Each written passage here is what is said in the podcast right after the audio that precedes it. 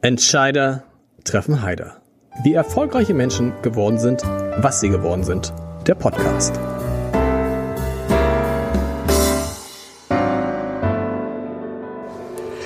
Herzlich willkommen. Mein Name ist Lars Heider und heute habe ich einen Mann zu Gast, der anderthalb Jahrzehnte einer der bekanntesten Medienmanager Deutschlands war.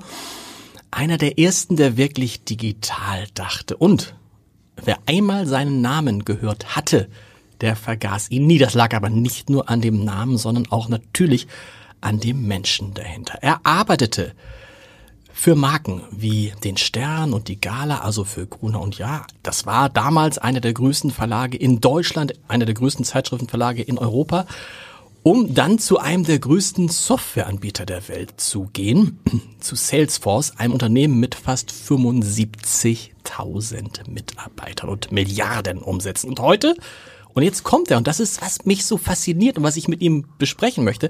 Heute ist er Mitinhaber einer im Verhältnis doch recht kleinen Hamburger Firma, die wie ein Startup daherkommt, aber gar kein Startup ist, 180 Mitarbeiter ungefähr, kein Startup ist, weil eigentlich schon fast, glaube ich, äh, zwei Jahrzehnte alt. Und ich frage mich, wie ist das? Von Gruner und Ja zu Salesforce und dann zu diesem Unternehmen, der Gaia AG, wo alle sagen, Gaia AG, nie gehört, hat aber ein interessantes Geschäftsmodell, aber vor allen Dingen ist interessant, wie Stan Sugarman diesen Weg und warum er diesen Weg ähm, gegangen ist. Stan, darüber sprechen wir natürlich gleich. Erstmal musst du sagen, für die, die es nicht wissen, du kommst aus Kalifornien. Absolut. Du kommst aus Kalifornien und man würde immer denken, Amerikaner, äh, und man würde immer denken, wenn man in Kalifornien geboren ist, dann verlässt man das nicht. Nee? Meine Eltern sagen das Gleiche. Warum will man wegziehen? Ähm, und in der Tat, man kann nicht irren. Ähm, mein hanseatischer Dialekt, die ist sehr erkennbar. Aber warum bist du nicht in Kalifornien geblieben? Ich habe eine tolle Frau kennengelernt, direkt am Flughafen in San Francisco. Okay. Und ich liebe es, Feedback zu bekommen und auch gechallenged zu sein. Und diese Frau hat gesagt, typisch Amerikaner, keine Kultur, keine Sprachkenntnis. Die Welt da draußen, das ist viel spannender. Das ist hier ein Mikrokosmos. Okay. Und dann bist du ihr gefolgt. Eine, Absolut. Eine Frau aus Hamburg? Dein, deine Frau, immer noch deine Frau heute? Immer noch meine Frau, eine Frau aus Norddeutschland. Ja. Ähm, sie war die be bessere Verkäuferin als ich.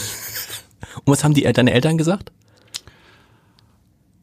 Zuerst haben sie gesagt, okay, der geht ein paar Jahren und kommt und eh wieder, genau. kommt wieder. Aber dann nach einer Zeit haben sie gesagt, kommt er überhaupt wieder? Und äh, ich bereue das nicht. Also eine tolle, tolle Reise. Ich finde, ich habe eine große Affinität zu Hamburg. Du bist, das war interessant, als du von Gruner und Ja weggegangen bist, was für viele überraschend war nach so langer Zeit äh, und zu Salesforce gegangen ist, haben, hätten alle gedacht, ja, jetzt verlässt er auch Hamburg. Nee, du bist in Hamburg geblieben. Das würde ich nicht sagen. Ähm, die Zeit in Hamburg war, die erste Zeit war ich eigentlich angestellt direkt in Headquarters. Okay. Und das war sehr spannend. Sie haben gesagt, Herr Sugarman, Sie können überall arbeiten. Sie wählen Ihr Standort aus. Mhm. Und in der Tat, äh, das habe ich dann nach 100 Tagen verstanden, warum Sie das gesagt haben. Ich habe mein Leben, mein Berufsleben, die ersten drei Jahre bei Salesforce im Flugzeug verbracht. Ah, tatsächlich. Okay. Und das war auch der Grund, warum du dann irgendwann gesagt hast, irgendwie, weil Salesforce, für die, die es nicht kennen, muss man mal sagen, das ist ein Gigant, ne? Das ist so äh, Jahresumsatz 27 Milliarden Dollar, irgendwie so in der Richtung. Ich glaube, noch mehr. Jetzt. Noch mehr, okay. So, aber dein Grund war, dass du sagtest, du hattest keine Lust mehr, dein Leben im Flugzeug zu verbringen. Ähm, auch bei Salesforce habe ich ein paar Wechsel und ich bin nach Singapur. Mhm. Eigentlich denn in einer Zeit nicht perfekt getimed, mhm. Lars. Äh, ich bin nach Singapur umgezogen, Sommer 2019 und Corona okay. hat Singapur ist da eingetroffen vor Europa. Ja. Also das war klar Januar 2020. Äh, das wird ernst hier.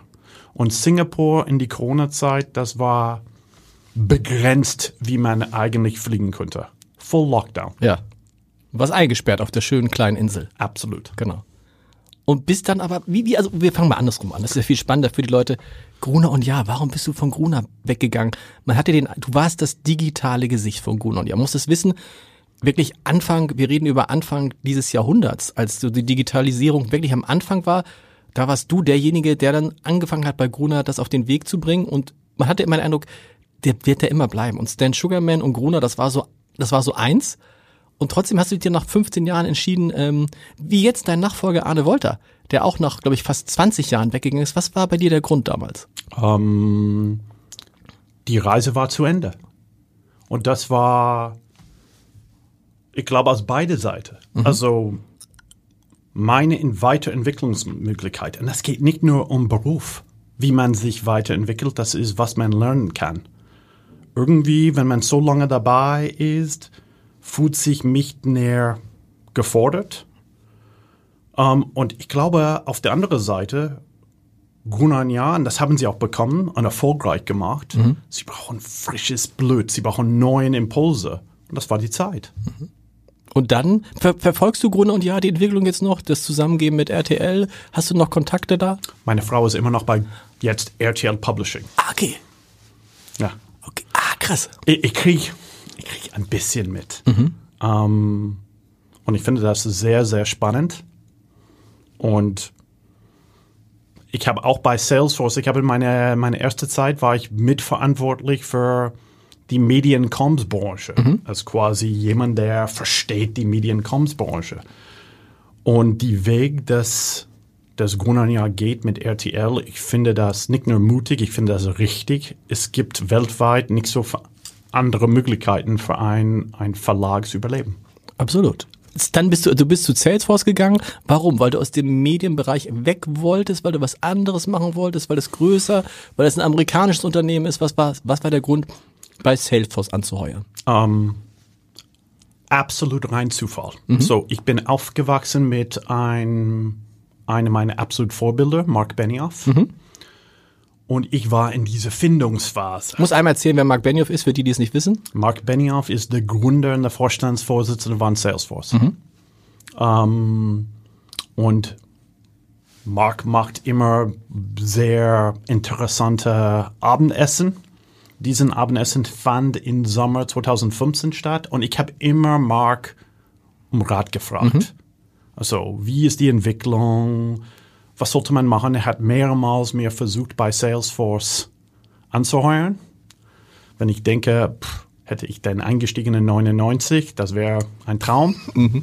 Ähm, und auf ein Abendessen in München, der hat quasi mitgekriegt, ich habe unterhalten mit einem Vorstandskollegen von ihm und dann ich habe ein paar Kunden gesehen, ich kannte die Kunden und Mark quasi hat mich zur Seite genommen und gesagt, ich weiß, du hast ein paar andere Angebote, du denkst eigentlich weiter in diesen Medienrichtung weiterzuentwickeln. Ich glaube, du bist genau richtig für Salesforce. Und so fing das an. Und ging dann? Wie viele Jahre insgesamt? Fünf Jahre ungefähr. Fünf, fünf, fünf. Fast fünfeinhalb Jahre. Und dann ist ja das Interessante. Da ist man bei so einem riesigen Unternehmen, wo nichts passieren kann. Und dann reden wir über, dann kommt, dann lernst du den Gründer der Gaia. Du musst erzählen, Gaia AG. Für die es nicht wissen, Gaia AG, Hamburger Unternehmen, gegründet vor so knapp 20 Jahren. 25. 25, 25 Jahren. Und ein Unternehmen, das nichts mit dem zu tun hat, was du bisher gemacht hast. Inhaltlich. Was die Digitalisierung angeht schon, aber erzählst du selber, wie ist der da Kontakt zustande gekommen, dass du dann von Salesforce 75.000 Mitarbeiter, 30, sagen wir mal 30 Milliarden Dollar Umsatz zu Gaia AG 180 Mitarbeiter Umsatz, sagt ihr Umsatz, wie viel ihr macht? Sagen wir nicht. Sagt ihr nicht. Aber es werden nicht 30 Milliarden Dollar sein. Sicherlich nicht. Das kann man sagen. Also irgendwas, sagen wir mal, irgendwas im zweistelligen Millionenbereich, schätze ich mal so. Ähm, wie kam das? Der Gründer von der Gaia AG, der ist ein Kommiliton von mir. Ah, Ähm, und wir haben beide auf die gleiche Ma Mastersprogramm, MBA. Und ich habe mich immer ihn verfolgt, was er macht. Der war immer, seine Leidenschaft war, was kann ich in den Gesundheitsmarkt anderes machen? Wie kann ich Therapien, Mediziner verfügbarer machen äh, für die Menschen, die keine Therapie entweder zu kommen, zugute kommen können oder das leisten können. Und durch einen Digitalisierungsprozess. total Disruptor. Ähm, und ich in die gleichen Zeit, das war, wir haben die erste Browser bekommen in unserer Schule und ich habe gesagt, ich will hingehen, wo jetzt Digitalisierung stattfindet. Und in 95, 96 Digitalisierung zuerst hat die Medienbranche Genau. getroffen. Die Gesundheits Gesundheitsbranche war weit davon entfernt. Genau. Der ist quasi Gesundheitsbranche, lange quasi diese Firma langsam aufgebaut. Ich eine andere Richtung. Ähm, aber die Gesundheitsbranche ist, da ist die meisten Ausgabe in dieser Branche. Der Notwendigkeit für Digitalisierung ähm, ist immens. Kostendruck, Verfügbarkeit. Die leiden waren Menschen. Und ähm, ich hatte ein Gespräch mit Mario, ich war in Singapur und er sagt, ich rufe Stan an, der ist bei Salesforce. Wir sind jetzt in allen Lockdown. Wie kann ich meine Firma führen? Ah, okay. Ah, das wollt ihr von dir wissen. Wie kann ich das machen? Ich habe hier meine Firma und sie kommen nicht mehr ins Büro und wir sind eine Forschungs- und okay. Entwicklungsfirma und ich habe angeboten Coaching-Sessions mit seiner engsten Führungskreis Ja. zu machen. Was würde ich machen, wenn ich Dr. Mario Weiß würde? Ja. Wie würde ich meine Leute informieren? Wie würde ich Videokonferenzen Weil bis nutzen? dahin haben die ganz normal so wie jedes Unternehmen gearbeitet, alle im Büro, fertig. Genau. Genau. Ja. Und äh, das hat so viel Spaß gemacht, ich glaube für beide Seiten. Und noch ein paar Sessions, er sagt, Stan, wenn du eines Tages zurück nach Hamburg kommst, wenn du Singapur verlässt, ruf mich an. Ich finde, wir sollten etwas gemeinsam machen. Und dann bist du aus Singapur zurückgekommen? Immer noch im Dienste von Salesforce? Ja, ich bin aus Singapur Ende 2020 zurückgekommen ähm, und war mir klar, ich müsste etwas anderes machen. Warum?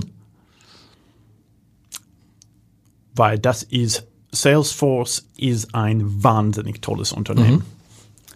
Aber was hat mir gefällt ist, ich war nicht beteiligt an der, der wirklichen Entscheidung in diesem Unternehmen. Und das ist selbstverständlich ein riesig großes Unternehmen, sehr erfolgreich.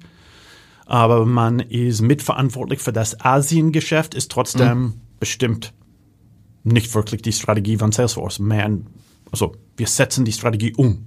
Wir geben Feedback und das ist gewollt. Aber ich wollte wirklich am Tisch und etwas selbst bewegen. Und ich wollte immer das Eigentümer, und ich habe hier in Hamburg viele, viele tolle Eigentümer getroffen oder Miteigentümer. Und das, das hat eine Chance angeboten, die einmalig war.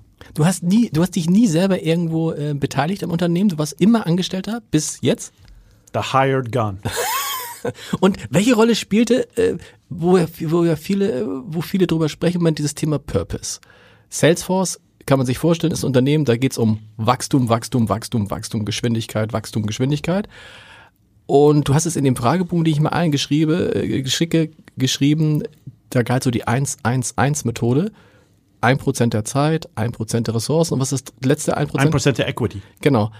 Für darum, eine bessere Welt zu machen. Und der Rest ging darum, dass es dem Unternehmen gut geht. 99 Prozent dann. Ja, also ich glaube, Mark Benioff, der ist wirklich in Davos bekannt. The business of business is to make the world a better place. Ähm, und das ist wirklich, das hat meine Augen aufgemacht. Das war fantastisch bei Salesforce, dass wir tatsächlich mit so viel Power ähm, Wohltätigkeiten unterstützen können. Aber bei Gaia, ich muss nicht das nur sieben Tage oder zehn Tage im Jahr mein Zeit widmen. Ich kann jedes Tag, jeden Tag das machen. Ähm, und das war, das war unglaublich. Und der Tatsache ist, der Gesundheitsbranche ist schon etwas anderes, aber die Gaia AG ist eine Cloud-Firma. Sie entwickeln Gesundheitsanwendungen. Und diese Gesundheitsanwendungen sind hochskalierbar, cloud gehostet, mehrsprachig. Also es gibt wahnsinnig viele Ähnlichkeiten wie Salesforce. Und das habe ich unfassbar interessant gefunden. Mit dem kleinen Unterschied, dass du tatsächlich auch anders als bei Gruner in der Medienbranche jetzt definitiv etwas machst, was den Menschen, wenn es gut läuft, direkt hilft. so einen Stern zu lesen ist auch eine nette Unterhalt, eine nette Sache und eine tolle Software zu haben, die funktioniert, aber es ist was anderes, als wenn du ein Produkt, für das äh, Gaia bekannt ist, ist äh, äh eine App, die gegen Angststörungen hilft zum Beispiel oder auch eine App, die gegen Depressionen hilft. Das ist ja was ganz anderes als, äh, Entschuldigung, jetzt Software zu verkaufen. Abs. In der Medienbranche, wie alle, also wenn es ein Verlag, mhm. ähm, man arbeitet da, weil man hat quasi der vierte Gewalt. Ja. Der Pressefreiheit, wie wichtig das ist und das immer noch wichtig ist. Ähm, sonst wäre ich nicht da. Bei Salesforce war, wow, das ist eine Lösung und das ist eine Ökonomie, der die Firmen, Wohltätigkeitsorganisation alle verbessert. Mhm. Um, und das ist logisch für mich, dass der nächste Schritt ist, wieder bei einer Firma, der einen positiven Einfluss hat. Um, und das ist wirklich ernst gemeint. Also ich bin einer der wenigen, der ist ein kaufmännischer Hintergrund. Die meisten Leute waren Geier. Sind Mediziner, ein, ne? Sind Mediziner. um, Lars, du kennst äh, meine Vertriebsleiter in ja. Deutschland. Um, Niemand feiert, nicht wirklich, okay, Mario wird sagen, natürlich, wir feiern euch, wenn ihr Erfolg habt. Aber wenn sie publizieren etwas in die Lancet, ja. so, für die Leute, die Mediziner unter uns, das wäre eine der absolut Fachjournal. Oder sie haben eine erfolgreiche RCT, mhm. Random Control Trial.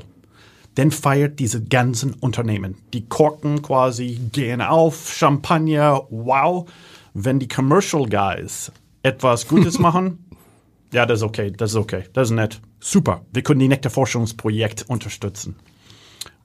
Und ich finde das großartig. Ist so ein bisschen dann doch wieder wie bei den Medien, ne? Dieses Verhältnis zwischen den Chefredakteuren und den Kaufmännern, ne? Und jetzt sind es die Ärzte, die Mediziner, die Wissenschaftler. Wir müssen mal über das sprechen, was ihr macht, weil erstmal denkt ja jeder, Moment, stopp, was haben die vor?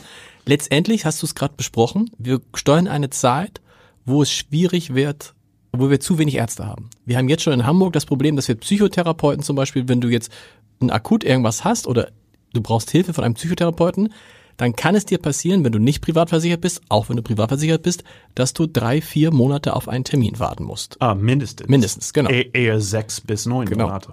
Und eure, ihr sagt, wir entwickeln etwas, was du sofort haben kannst und was dir hilft wie kann eine App bei Depressionen helfen? Wie, das ist ja dieses, man denkt ja immer, man muss man mit einem Mensch sprechen. Wie kann eine App bei Depressionen helfen? Wie kann eine App bei Angststörungen helfen? Ja, oder eine App, der bei Brustkrebs Überlebende hilft. Okay, habt ihr auch neu? Haben wir neu. Ähm, das ersetzt nicht die Arbeit von der Drogen.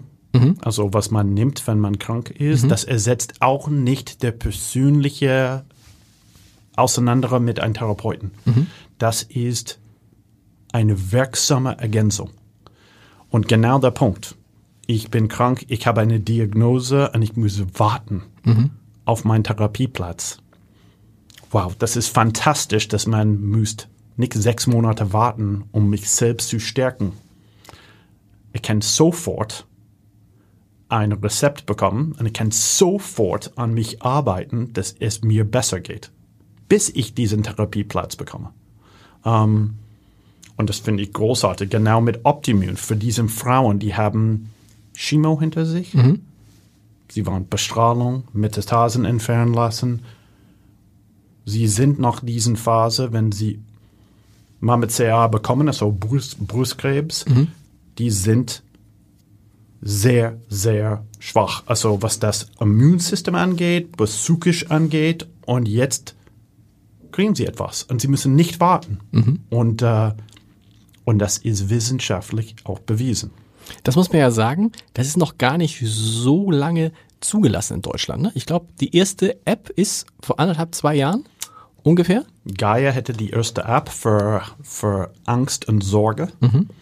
nach der DVG-Gesetz, der Deutsche mhm. Versorgungsgesetz. Das ermöglicht genau App diesen Anwendung, dass man kann sie verschreiben lassen. Um, und das ist ein Markt entstehen. Also ich habe das verpasst. Aber das ist interessant. Ja. Das hat ja dann Wenn du sagst, ähm, ähm, ähm, der äh, Mario hat das vor 25 Jahren gegründet, das heißt, er hat so lange gebraucht, es hat so lange gedauert, bis man diese App entwickelt hat, die tatsächlich verschreibungspflichtig und sozusagen zugelassen ist in Deutschland. Zugelassen war es, Okay? aber erstattungsfähig war das Ah, okay, nicht. so rum, okay. Ähm, und das war wirklich, wer hätte das gedacht, Lars, dass wir haben in Deutschland, die Deutschen sind die Vorreiter. Weltweit gucken alle Deutschland an, dass diesen digitale therapeutische Programm sind erstattungsfähig. Ähm, und DTX, man redet über DTX, das ist the new hot stuff. Zum Gentherapie, RNA, Digital Therapeutics, man sieht, wo die Venture Geld hingeht, wo die Private Equity, das ist richtig, das wird sehr groß. Und wir haben gerade darüber gesprochen, Und wir stehen am Anfang. wir sind am Anfang. Weil das muss man sich jetzt mal vorstellen. Also nehmen wir mal ein einfaches Beispiel mit Angststörung. Das können ja, haben ja viele Menschen. Angst vor Fliegen, Angst vor was, was weiß ich. Wenn du dann zu einem Psychotherapeuten gehst, läuft es so, du kriegst einen Termin und dann hast du vielleicht den nächsten Termin zwei Wochen später oder drei Wochen später. Die App ist sowas, kann man sagen, wie ein, ein, ein, ein, Therapeut in der Hosentasche, den du immer, wenn es dir schlecht geht, kannst du dann letztendlich diese App kontaktieren und die, die, was macht die mit dir? Da ist ja keine, da ist ein Algorithmus hinter, da ist kein Mensch hinter. Das ist aber entwickelt waren Experten. Ja, na klar. Sie entwickeln die Beste der Beste. Das hat äh, diese Firma geschafft. Die meisten zitierte, gepublischte Therapeuten, die meisten mit Erfahrung in verhaltensbasierte Therapie haben diesen Anwendung programmiert auf unserer, Pro unserer Backbone als Broker. Ähm, und das ist tatsächlich, Lars, perfekt. Das ist dein Therapeuten in die Hosentasche. Überall, ob das ein Tablet ist, als dein Mobile Device, auf der, jeder Screen ist es verfügbar. Und er, wie muss man sich das vorstellen? Dann habe ich das da drin und plötzlich fragt er nur, Ping, wie geht's dir eigentlich? Zum, also jetzt ganz banal, aber wie geht's dir eigentlich? Ja. Was machst du gerade? Ja, also das ist, wenn die Patienten das wollen, kriegen sie SMS-Benachrichtigungen. Das ist quasi diesen kleinen Ping. Sie können auch sagen, ich bin selbst motiviert, ich brauche das nicht. Aber diesen, diesen Programm informieren, motivieren und aktivieren eine Verhaltensänderung in Menschen. Und das ist, was ein Therapeuten macht und das ist quasi symbiotisch. Das ist quasi in Zusammenarbeit mit einem chemischer Compound, ein Drug, der physische Therapeuten und jetzt das in die Hosentasche. Kann ich mir das auch selber, wenn ich jetzt sage, oh, ich habe so ein Problem mit, keine Ahnung, mit Flugangst, sagen wir mal, kann ich das dann selber bei euch erwerben oder brauche ich jemanden, der mir das verschreibt? Sie brauchen jemanden, das verschreibt. Echt? Ja. Warum? Was gibt, weil Nebenwirkungen, Risiken und Nebenwirkungen gibt's da? Ähm, es gibt immer diesen Programm, Ja. besonders die Programme, das wir sagen, sind eher auf der der psychische Teil. Sie haben kaum, kaum Nebenwirkungen. Aber sie haben immer noch den Punkt, dass man nicht gut geht. Ähm, und das ist schon etwas, wo wir als CE-Produkt und auch von unserer Dienstleistung, unserer Service, wir müssen eine Hotline haben. Wir müssen die Leute ähm, das wissen, wenn jemand sagt, ich brauche keine Hilfe mehr. Ich bin so weit, dass ich will das alles beenden. Und das ist schon anderes als ein App, was man in der Apple App Store runterlädt. Absolut. Das heißt aber, eure Kunden, jetzt wir als Kaufleute, eure Kunden sind Ärzte. Ihr, Absolut. ihr versucht einfach den Ärzten zu sagen, guck mal, hier ist etwas. Wie, wie reagieren Ärzte darauf? Also mein Ärzte, man- jeder von uns kennt viele Ärzte und der Arzt denkt natürlich, am besten ist, ich mach's selber. Oder wie, wie, wie, wie reagieren Ärzte auf so digitale Hilfe? Ja, so wir sagen, die Ärztinnen und Ärzte sind unsere Partner. Ähm, die Patienten steht absolut im Fokus für uns. Aber wir müssen diesen Arzt, die Behandler, auf die Reise mitnehmen. Und es gibt diejenigen, die sagen, weg von mir. Ja. Digital, das will ich nicht. Es gibt andere, die sind sehr, sehr innovativ und wollen viele Dinge ausprobieren. Und es gibt andere, die irgendwo dazwischen liegen. Und es ist unsere Aufgabe, sie die richtige Information zu geben, sie zu vernetzen sie darzulegen, das ist kein Voodoo und das ist auch wissenschaftlich bewiesen, Mhm. dass diesen Produkte ihre, ihre Platz in der Versorgung haben und sie haben einen wirksamen Nachweis. Sonst werden sie nicht erstattungsfähig. Genau, und vor allen Dingen sonst würde ja irgendwann auch, wenn dann mehrere Leute das ausprobieren und es funktioniert nicht, würde das relativ schnell sich dann auch rumsprechen im, im Zweifel. Ähm, wie weit kann man diese, die heißen Digas, übersetzt für Digas, ein schöner Name. Digas heißt digitale Gesundheitsanwendung. Wendung. Das ist so, wie wird das äh, auf Englisch, was will man auf Englisch? In Amerika, wir sagen Digital Therapeutics. Und die Welt Klingt- spricht von DTX. Klingt deutlich besser als Total. so, aber lässt sich das, wenn ihr guckt, auf, auf welche Krankheitsbilder lässt sich das alles ausdehnen? Wie weit kann man da gehen? Alle psychischen Erkrankungen auf jeden Fall, oder? Aber auch, also ich glaube, ihr habt auch eine App zum Beispiel zum Thema, äh, wenn man Probleme mit Alkohol hat. Absolut. Das würde auch gegen, wenn man sagt, ich möchte mir das Rauchen abgewöhnen. Sowas gibt's wahrscheinlich sowieso schon vorher, aber theoretisch können Apps in nahezu allen Krankheitsbildern unterstützen? Das ist unsere Ziel. Okay. Das, und, und man sieht so, das ist, was mich so spannend an Gaia, Hidden Champion. Gaia ist am weitesten von alle diesen Digital Therapeutics Anbieter. Ihr Plattform ist am weitesten, ihr Experten sind am weitesten, wo die anderen überlegen schon äh, psychische Probleme. Wir arbeiten schon mit Sensoren, mit Biometrics, dass wir messen Bluthochdruck, Herzfrequenz, alles anderes und kombinieren das mit unserer Digitaltherapeutika. Und das geht in jede Indikationsbereich. Man merkt quasi, wir sind zugestoßen hier Onkologie. Wir haben etwas für Multiple Sklerosis. Jetzt geht's andere, so der Weiterentwicklung wird in Rheumatology, in Diabetes. Also es ist sehr breit gefächert. Und der Trick ist, dass man quasi die Zeit auch überbrückt, in der man keinen Zugriff auf einen Arzt hat. Ne? Weil es ist ja ganz oft so, dass man gerade dann ein Problem hat, wenn man eben den Arzttermin nicht hat und sagt, ich möchte jetzt aber sofort, das ist das, was, wenn Leute anfangen zu googeln. Wenn Leute sagen, irgendwie, keine Ahnung, ich habe das und das, ich google das mal und dann dreht man richtig durch.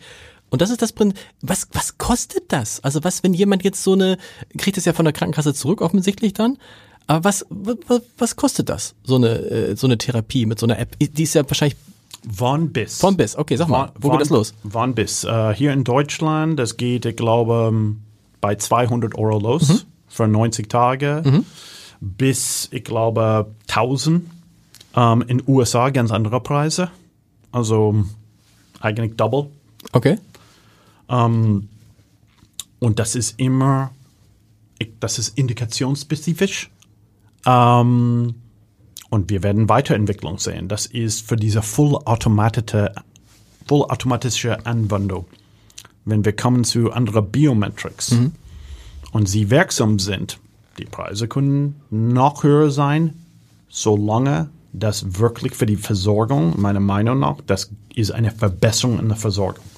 Und ich vergleiche das mit die chemische Medizin, was man bekommt, was vielleicht nicht so wirksam ist und wie viel das kostet unser Gesundheitssystem. Und ich sage, das ist eine wirkliche Chance für die Gesellschaft, dass man hat verfügbare Medizin. Ich glaube, das ist der Kernpunkt, ne? Das ist die, gerade bei diesen ganzen psychischen Geschichten. Wir erleben das in Hamburg als einer Stadt, die offensichtlich eine Stadt ist, in der viele Menschen psychische Probleme haben und du sagst es und du findest halt keine Leute, die die behandeln. Die sind ja gar nicht so teuer. Du glaube ich, eine Stunde beim Psychotherapeuten kostet 100 Euro. Wobei man sagen muss, wenn du eine App hast, die 200 Euro kostet für 90 Tage, ist das im Verhältnis auch günstig und hilft, hilft wahrscheinlich, dass die Psychotherapeuten sich auf die wirklich schwerwiegenden Fälle konzentrieren. Zum Beispiel. Es ist schon eine optimale Ergänzung. Ähm, wenn wir sagen, mein Gott, was ist in der Praxis passiert? Und besonders in den letzten Jahren. Ähm, Zeit ist so kritisch für die Behandler. Und wenn sie Zeitersparnis haben und trotzdem ihr Eid erfüllen, dass sie etwas Gutes tun, wirksam für ihr Patienten, dann ist es eine Traumkonstellation. Und das erfüllt natürlich unsere, unsere Unternehmensvision. Du sagst, Deutschland ist ein, ist der wichtigste Markt im Moment für Gaia oder ist es, ist es eher die USA? USA tatsächlich? USA ist Okay. der wichtigste Markt für Gaia.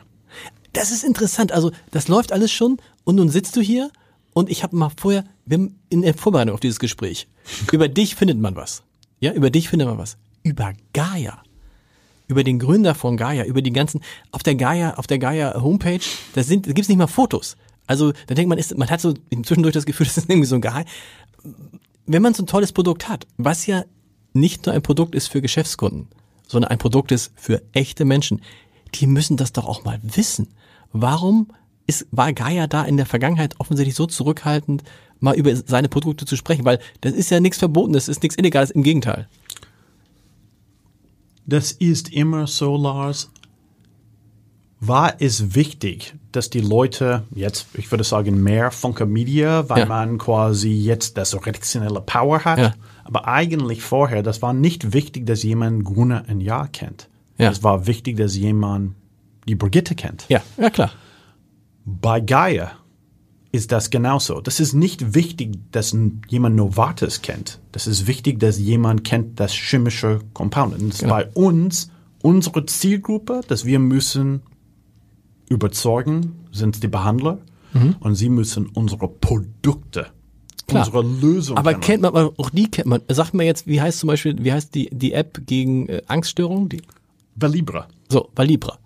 Würde ich jetzt behaupten, wenn es draußen die Leute hören, wer hat schon mal Valibra gehört? Ich nicht.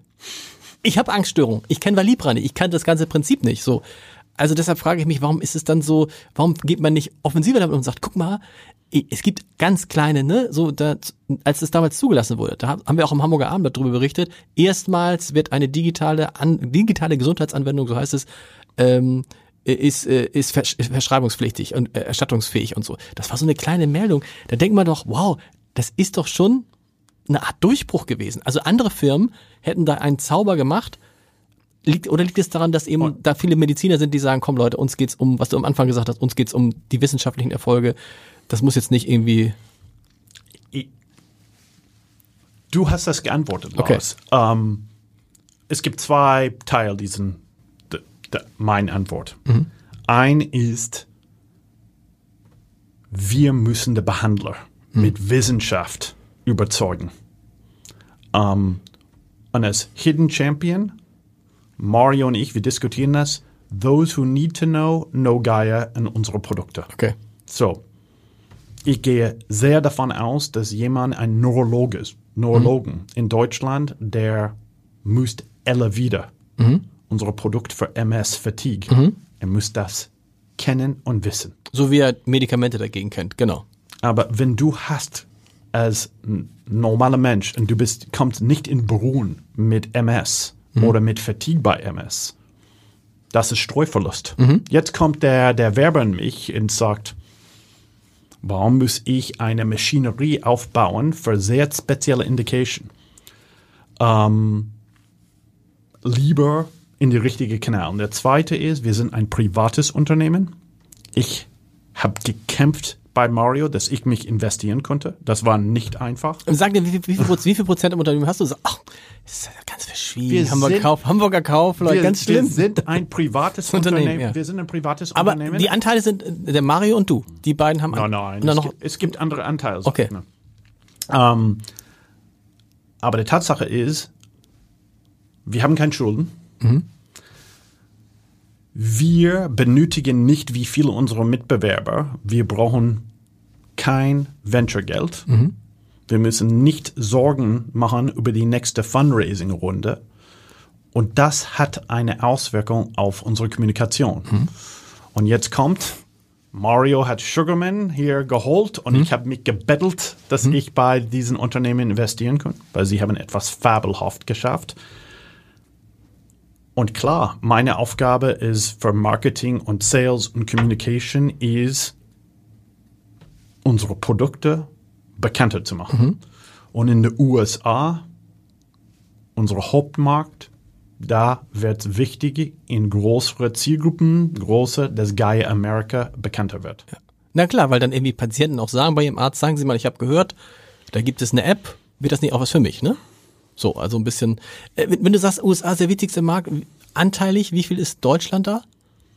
Wir geben keine Aussage zu unseren Zahlen, aber, äh, aber ich kann sagen, wir Ja. haben letztes Jahr ein Büro in Boston aufgemacht. Ähm, wollte immer noch Präsident von einem Unternehmen. Mario hat dann gesagt, du kannst rübergehen Ja. mit einem anderen ähm, Miteigentümer und jetzt du darfst endlich Präsident von Gaia America. Kleines Büro direkt gegenüber bei MIT, Okay. aber fantastisch. Genau, das ist die Herz, das ist Silicon Valley von Digital Health. Ja. Und da ist Gaia mittendrin. Was konntest du denn jetzt, als du dahin kamst und trafst diese vor allen Dingen wissenschaftlich, äh, medizinisch geprägten äh, Führungskräfte? Was hast du mitgebracht? Was konnten die von dir lernen? Du hast offensichtlich, hast du beschrieben, viel von denen gelernt, aber was konnten die von denen lernen? Erste Frage. Zweite Frage. Ist es so ein bisschen so, wie damals bei Gruner, dass man das Gefühl hat, es ist, es geht los mit der Digitalisierung und jetzt bin ich wieder da? Also zum Zweiten, absolut. Also das fühlt sich wie Internet 1.0. Okay. Also das ist wirklich AOL, Lycos, Gunnar Springer in die Anfangszeit. Ich ärgere mich, dass ich 99, 2000 nicht auf Mark zugehört hat. Das bedeutet, die Anfänge waren Cloud Computing. Habe ich verpasst. Ähm, und ich möchte nicht Digital Therapeutics verpassen. Ähm, das ist das, das ist das Ding. Ähm, und äh, so, das war, das war deine zweite Frage. Die erste, was haben die von dir gelernt? Genau. Sie haben von mir gelernt, Prozesse, Cadence, Struktur, Zielorientierung. Nicht, dass sie nicht in ihr Produktentwicklung waren. Ähm, und das ist immer, Gaia ist ein hochkreative Firma. Und das ist immer der, der Aufgabe, diese Kreativität nicht zu stören. Und meine Aufgabe, was ich bringe, ist, wie kriegen wir diese Kreativität auf die Straße, dass wir auch unsere tolle Forschungsapparat auch refinanzieren können. Müsste ich auch sagen, da sind clevere Leute, die Mediziner sind, die sind kaufmännischer gar nicht so schlecht unterwegs. Also da war ich überrascht. Anders als bei den Journalisten? Ja, Das ist tatsächlich, ja? ja, ja. Okay. Also, Weil sie unternehmerischer gedacht haben. weil es gibt genug Leute bei Gaia, die sind schon müssen ganz viele Kämpfe überleben. Ähm, und ich bringe diesen der Mentalität von jetzt viel mehr von, von Salesforce in diese Firma rein. Also wie baut man Marketing-Automatisierung hin? Ähm, wie macht man richtiges CRM-Management? Ähm, wie hat man quasi der typische Marketing-Funnel? Wir sind anderes als eine Pharmafirma. Also eine Pharmafirma hat ganz viele Leute, und sie bestücken sie mit Autos und die fahren durch die ganze Republik und ich bin hingekommen und ich glaube, das hat Mario und mich und auch Jens sehr geeint zu sagen, wir machen das anders. Wir sind voll digital. Wir werden ganz wenige Leute auf die Straße schicken. Wir werden Technologie nutzen, um richtige Geschwindigkeit. Das habe ich gebracht. Aber das ist interessant, weil alle, mit denen ich über, über dich gesprochen habe, vorher sagen, der große, dein großer Vorteil ist der persönliche Kontakt. Der menschliche Kontakt. Der, wie einer sagte, First Contact Winner. Ne? Also, wenn Stan irgendwo hinkommt, dann dauert es zehn Minuten und dann hat er alle Leute auf seiner Seite. Funktioniert das, also funktioniert diese, diese Aura, funktioniert das digital? Das ist deutlich schwer, Ja. virtuell, alles in Präsenz. Ähm, und jetzt gehen wir in ein Hybrid. Also ich merke schon, meine Reisekalender, die sieht schon ganz anderes aus in den nächsten vier Monaten als äh, in den vergangenen zwölf. Klar. Aber trotzdem ist es nicht mehr so dieses typische, ihr, euer, eure Idee ist, wir haben ein digitales Produkt und das verkaufen wir auch digital. Genau. Okay. Aber man, man benötigt auch Experience und Erlebnis. Und ich glaube, da kommt die persönliche Kontakt. Das ist nicht die Quantität, Lars, das ist die Qualität von das Kontakt. Wenn wir auf der richtigen Kongress sind, unsere Principal Investigator, was jetzt passiert in Amsterdam, redet über ein Produkt von uns. Der wird auch publiziert und wissenschaftlich erkannt. Multinational, Multicenter Studien.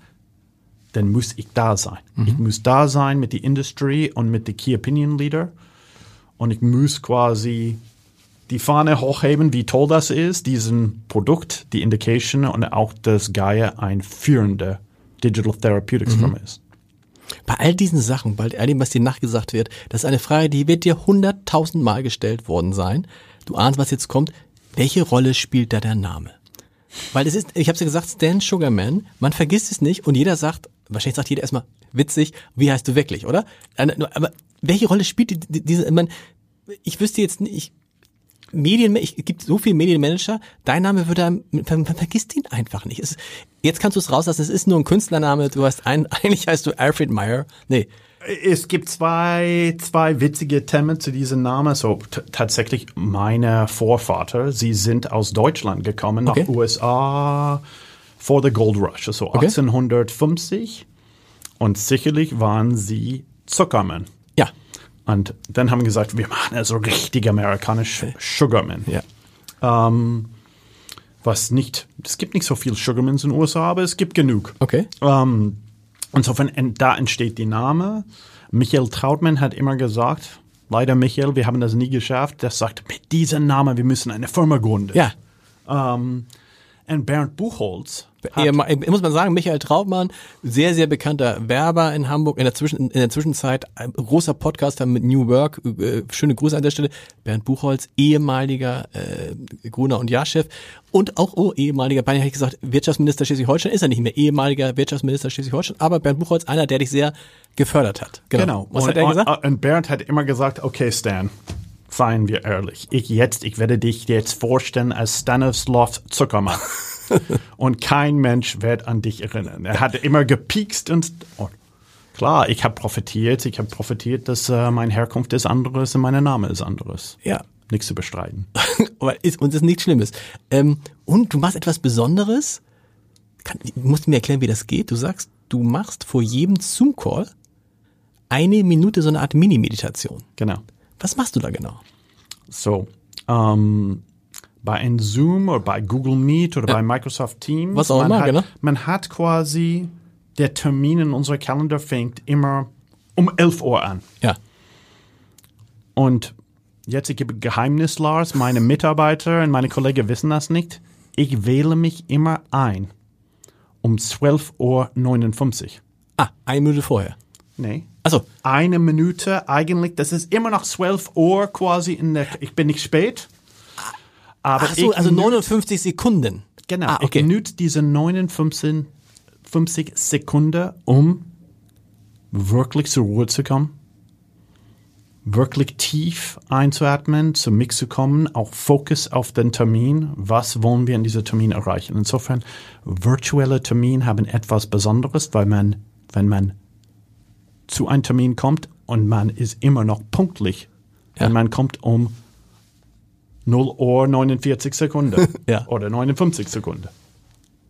Und du meditierst aber auch dazu noch 10 Minuten am Tag, immer so zwischendurch. Meditieren, atmen, was machst du da? Warum machst du das? Ich habe gemerkt, besonders vielleicht ist das Alter zu tun. Wie alt bist du? 54. Okay. Ist wahnsinnig viel Bälle in der Luft. Man wird irgendwie angestrengt und äh, das war ein tolles, tolles Tipp, waren mein Mitbewohner aus der Uni. Mhm. Ich sag, Stan, du musst diesen App runterladen. Komm. Und äh, ich war in Singapur und ich habe gesagt, und ich muss sagen, zwei Dinge, das wirklich hilft mir, zehn Minuten. Zweitens ist, ich schaffe es nicht mehr als zehn Minuten zu meditieren. also ich bin derjenige, nach acht Minuten, ich kämpfe, dass ich mich immer noch fokussiere auf mein Atmen. Mhm. Es gibt Leute, die können stundenlang das machen. Ich bewundere sie. Das ist nichts für mich. Der Dalai Lama macht das den ganzen Tag, nichts anderes. Ihr habt ein, zum Schluss, ihr habt tatsächlich ein virtuelles Unternehmen. Jetzt ist mal die Chance, all denen was zu sagen, die sagen, das funktioniert nicht. Unternehmen funktionieren nur, wenn die Teams sich treffen, die Identifikation mit dem Unternehmen funktioniert nur, wenn die Menschen sich in Büros treffen und so. Bei euch, äh, habe ich das richtig verstanden habe, es ist gar keiner gezwungen, ins Büro zu kommen. Nee. Gar nicht. Nee, ich glaube. Ihr habt doch, ihr hört doch eure, das heißt, hast du schon mal, hast, hast du Mitarbeiter, die du noch nie persönlich gesehen hast? Nicht mehr. Nicht mehr, okay. Aber es gab Mitarbeiter, das wir eingestellt haben und für die ersten drei oder vier Monate haben sie, ich habe sie nicht gesehen. Und eingestellt ist auch digital, passiert nicht mehr. Okay. Komplett digital. Also wir sind full di digital und wir beschäftigen uns sehr mit das Thema, ist Mhm. wie, wie halten wir für uns das One-Gaia-Kultur, Mhm. Wie halten wir unsere starke Kultur, die sehr kreativ ist, der sehr kollaborativ, sehr flach ist, ohne dass wir uns sehen. Und wir haben gesagt, wir müssen zusammenkommen. Also komplett immer 100% digital, das wird nicht gehen. Und wir müssen, das Wichtigste, um Leute zusammenzubringen, ist, man muss gemeinsame Erlebnisse teilen. Man muss Projekte erfolgreich abschließen oder eine Grütze fahren. Man muss an diesen Erfahrungen, die, die schweißt die Leute zusammen.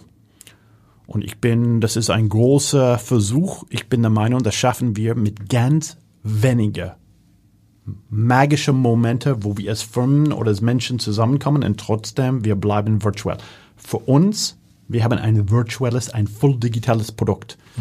Wenn wir werden ein Automobil erstellen oder chemische Compounds erstellen, vielleicht ist es ganz anderes. Man muss quasi reinkommen, man muss Packaging machen und aber bei uns ist es nicht so.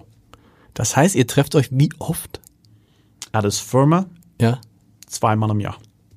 Alle zusammen dann. Alles zusammen. Und wie ist es denn, das ist immer so, das wie ist es auf der Führungsebene? Also die Inhaber, die Geschäftsführer, die, also trefft äh, da, ist es genauso, ist auch virtuell? Ja, das ist, ich würde sagen, das ist zu 95 Prozent virtuell. Wie gesagt, wir sind Full Flex. Jeder kann ins Büro gehen oder nicht in das Büro gehen. Ich habe an der Nordsee meistens gearbeitet im Sommer. Tatsächlich, ja. Ähm, aber ich liebe es, ab und zu ins Büro zu Ja. gehen. Und das finde ich großartig. Und ich glaube, meine Kollegen und die, die Gründer Mario, also wir sagen Walk and Talk, das ist das Größte obwohl wir, ob wir ein Walk and Talk machen von das Büro heraus oder wir treffen uns an die Elbe, die Auster.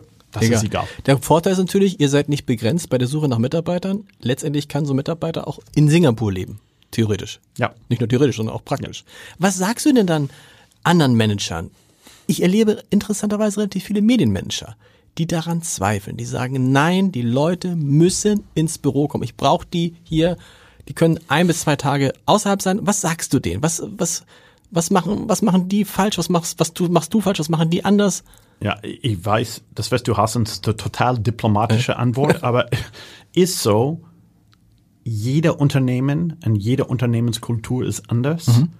Ich kann überhaupt nicht beurteilen. Ich war essen mit zwei sehr, sehr hochrangige deutsche Manager, Eigentümer am Wochenende. Ein großer Textil-CEO, die andere Pharma, Cosmetic-CEO für ihr Unternehmen, ich verstehe das, sie wollen, dass die Menschen öfter zusammenkommen. Zwei, dreimal in der Woche ins Büro. Sie haben et auch etwas anderes. Sie haben wirklich physische Produkte, Okay. was sie erstellen. Ja. Ähm, und diese physischen Produkte bleiben physisch. Sie können sie nicht digitalisieren. Ein Klamotte, vielleicht in 20 Jahren oder, oder länger, aber das ist die Situation anders. Für uns ist das ähnlich wie ein Cloud-Firma. Salesforce ist Work from Anywhere. Ja. Ähm, aber ich sehe schon, Google und Facebook wollen ihre Mitarbeiter wieder ins Büro. Ja, das ist aber interessant. Die Frage ist ja, nehmen wir jetzt mal so eine Zeitung, die jetzt schon fortgeschritten ist, aber wenn du jetzt richtig die Digitalisierung vorantreiben willst für so eine Zeitung, wäre dann nicht auch der, wenn man sagt, ich möchte künftig eigentlich ein digitales Produkt haben. Ich habe auch noch die Zeitung auf Papier, so gibt's aber, aber eigentlich möchte ich ein digitales Produkt sein. Eigentlich möchte ich eine digitale Firma sein. Dann ist es doch, dann muss man doch eigentlich genauso arbeiten wie ihr. Anders funktioniert es nicht. Also, ne, weil du kriegst, du kriegst dann die Leute auch schneller dazu. Wir haben es ja alle erlebt in der Corona-Phase, dass man sich plötzlich mit all diesen Themen, ne, Zoom, äh, äh, äh, Podcast von zu Hause machen, was auch immer, Microsoft Teams und so, dass man sich auf einmal damit beschäftigt hat und dann gesehen hat, und das hat doch den entscheidenden Sprung gebracht. Wenn du ein digitales Produkt machst, aber in der analogen Welt arbeitet, das funktioniert nicht. Ist jetzt so meine These. Ich, ich halte deine These, hat viel Richtigkeit Ja. zu diesem Thema. Ähm, Und wir werden es sehen. Also diese Firma, Gaia AG, ist erfolgreich. Ähm, es wird noch erfolgreicher. Und wir sagen, unser riesiger Vorteil, wir werden noch digitaler. Also ich habe erstmalig wieder eine Mitarbeiterin eingestellt, die in Hamburg ist. Also unsere Mitarbeiter sind verstreut um die Welt. Lissabon, USA, Bayern und, und wir sagen auch zu unseren Mitarbeitern, sie können außerhalb Deutschland arbeiten für einen Monat im Jahr. Sie können, sie können innerhalb Deutschland, wo sie wollen. Ähm, das geht um, dass sie zusammenkommen, der richtige Leistung bringen. Und ich finde, das ist ein Wettbewerbsvorteil. Sehr gut. Letzte Frage. Jetzt, wo du zum ersten Mal in deinem, Unterne in deinem Leben nicht nur, nee, du bist ja nicht, du bist ja auch, in gewisser bist du auch Angestellter der Firma, ne? Genau. Du bist beides. Du Oh, bist, oh, oh, und der Mario ist mein Chef. genau, du bist Angestellter, aber du bist auch Teilhaber. ja. Wie ist das? Kann man, könntest du dir jetzt noch vorstellen, wieder ganz normal als Angestellter zu arbeiten? Oder bist du jetzt da, wo du immer hin wolltest? Ich habe immer gesagt, pass auf, never say never. Richtig? Ähm, aber ich kann mir das sehr schwer vorstellen, dass ich nur in ein Angestelltenverhältnis äh, wiederkehre. Und die Tatsache ist, ich habe hier, ich habe für meine Verhältnis viel investiert. Ähm, da ist, wir sagen in den USA, I have skin in the game Ja. Oder Knochen oder alles mögliche, Haut, Knochen, Muskel, alles ist drin. Ähm, das finde ich total spannend. Es macht mir auch, es gibt unruhige Nächte. Und aber ich finde das großartig. Bei unruhig, wenn du gesagt hättest, ist, manchmal habe ich auch Angst, hätte ich gesagt, da gibt's eine App dagegen. Nein, aber, aber ja klar, das ist natürlich ein anderes Gefühl, wenn du weißt, äh, wenn es jetzt schief geht, ist auch mein Geld weg. So ist Das es. ist es. Stan, vielen Dank. Ich habe zu danken.